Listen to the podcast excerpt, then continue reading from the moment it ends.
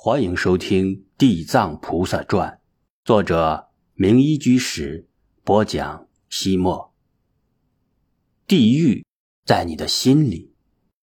师地藏呵呵一笑，说道：“因果法则是不是佛教编造的？人心自有定论。至于地狱，山僧还真能指给你看看。”他毫不客气的指着尹仲达的心窝说：“地狱就在你的心里。每当你做了罪恶之事，内心必然惊恐不安，而作恶多端之后，深陷其中，不可自拔，惶惶不可终日。那种备受煎熬的滋味，唯有自己知道。”尹仲达又跌入了冰窖之中。师地藏为了缓解气氛，又说：“另外，我们人间也有地狱，比如北方正陷于战乱之中，那些双方反复争夺拉锯作战地区的民众，就是生活在地狱之中。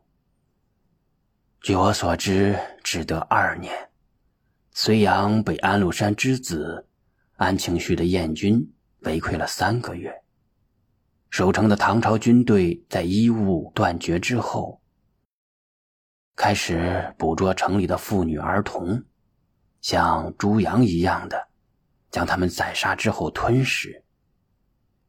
当所有的女子孩子被吃完，他们就继续抓来那些年老体弱的男子吃。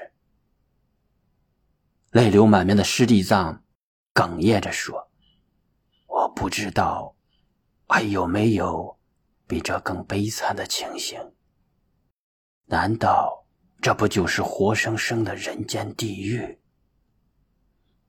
令人发指的睢阳之文，当时的中国家喻户晓，尹仲达当然听说过。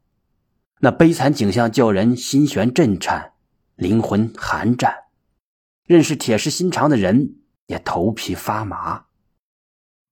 严仲达等了一会儿，又问。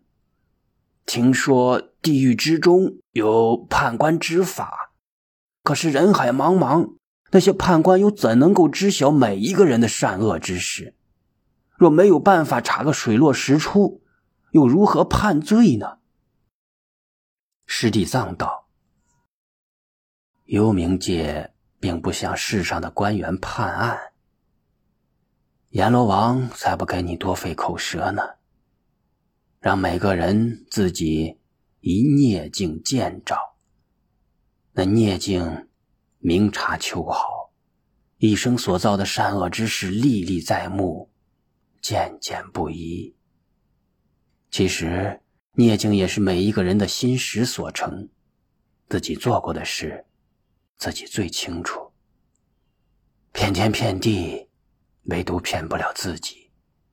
尹老先生若是不信。请您入夜之后，静静而坐，排除一切杂念，心中观想涅镜台，自然就明了了。尹仲达在化成寺一间僻静的客房住了下来，他在蒲团上盘腿而坐，轻轻闭上了眼睛。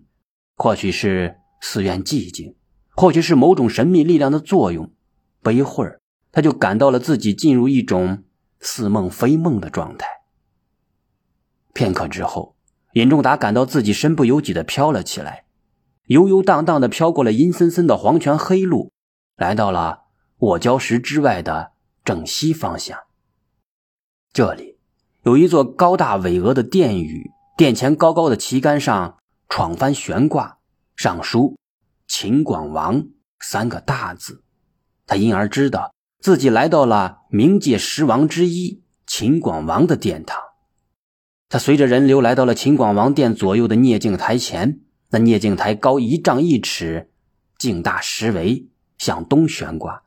那些照过镜子的人，个个脸色苍白，浑身战栗，全都俯首跪地，连连求饶。可谓聂镜台前原形毕露，良心审判，灾祸自招。尹仲达使劲闭上了自己的眼睛，然而那孽镜之光居然能穿透眼皮，直接将那一幕幕的图像送到人的脑海之中。镜子中首先出现的是他的侄子。那年，在外做生意的大哥大嫂与老爹一同遭遇了劫匪，死于非命。他收养了孤零零的侄子，自然，在与三弟分家的时候，大哥的那一份也就暂时划归在了他的名下。他说：“替侄子保管着，等侄子长大后再交还。”他对侄子真好，好到了一切随侄子心意，任他信马由缰，任他随心所欲，任他吃喝嫖赌。侄子长大了，尹仲达却不用将那一份家业交还了，因为败家的侄子早已经将属于他自己的财产挥霍一空。当然。二叔很通情达理，每日还让他吃饭，而且下饭的菜很丰富。白眼一碗，讽刺两碟，挖苦三盘，指桑骂槐，随时添加。侄子居然很要强，自己走出了二叔的家门，从此不知所终。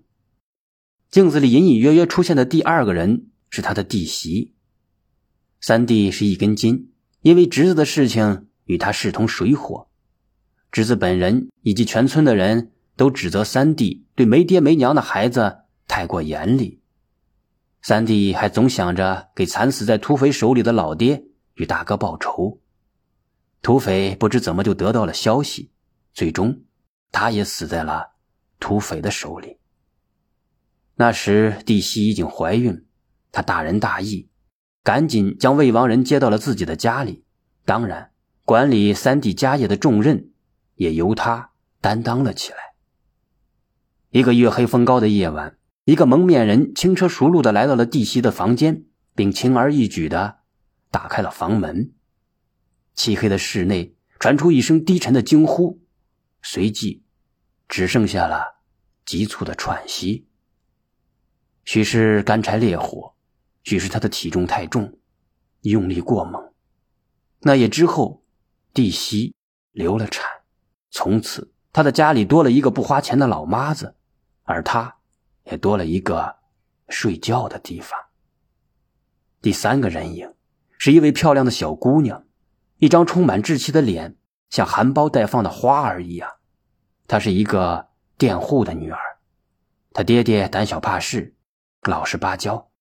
那年遭遇水灾，田里颗粒无收，自然也就无法交租。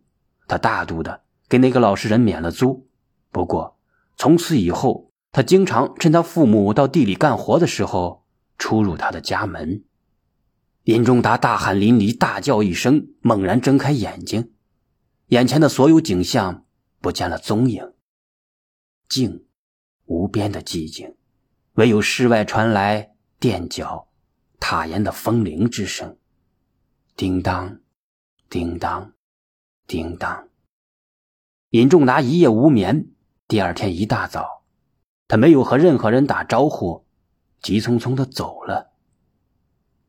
在半路上休息时，他在行囊里发现了一张字条：“个人吃饭，个人饱，自己的因果自己了。若想消除业债，须生。”大惭愧心，真心忏悔，生大不畏心，绝不再犯。将不义之财用来帮贫济困，广行善举，普利众生，或许还能得到冤亲债主的原谅。切记，万般带不去，唯有业随身。